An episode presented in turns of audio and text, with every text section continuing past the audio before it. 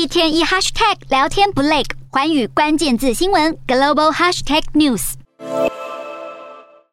商品柜上陈列着一排又一排的大麻叶，而民众们能在光天化日之下进入商家购买大麻，正是因为泰国政府宣布大麻合法化。自本月九日起，泰国民众可以在非公共场所吸食大麻，并能不受限制的在家中种植大麻相关植物。这一项新的大麻管理法生效后，让泰国成为全东南亚第一个允许合法使用大麻的国家。而对这一件事感到最开心的是国内的大麻贩售商和使用者。泰国政府早在几年前就已经意识到大麻所能带来的经济。利益在二零一九年修订了麻醉品法，允许大麻被使用于医疗与研究目的，并在二零二零年开放业者将大麻的根茎叶使用于料理与保养品。今年一月份，政府更将大麻从毒品管制名单中移除。如今，除了正式让大麻合法化，还提倡让大麻成为绿色经济作物，进一步推动大麻经济。但也有人认为法案通过得太早，因为泰国社会还没有很了解大麻的真正用途。大麻合法化不代表民众能完全不受限制的使用。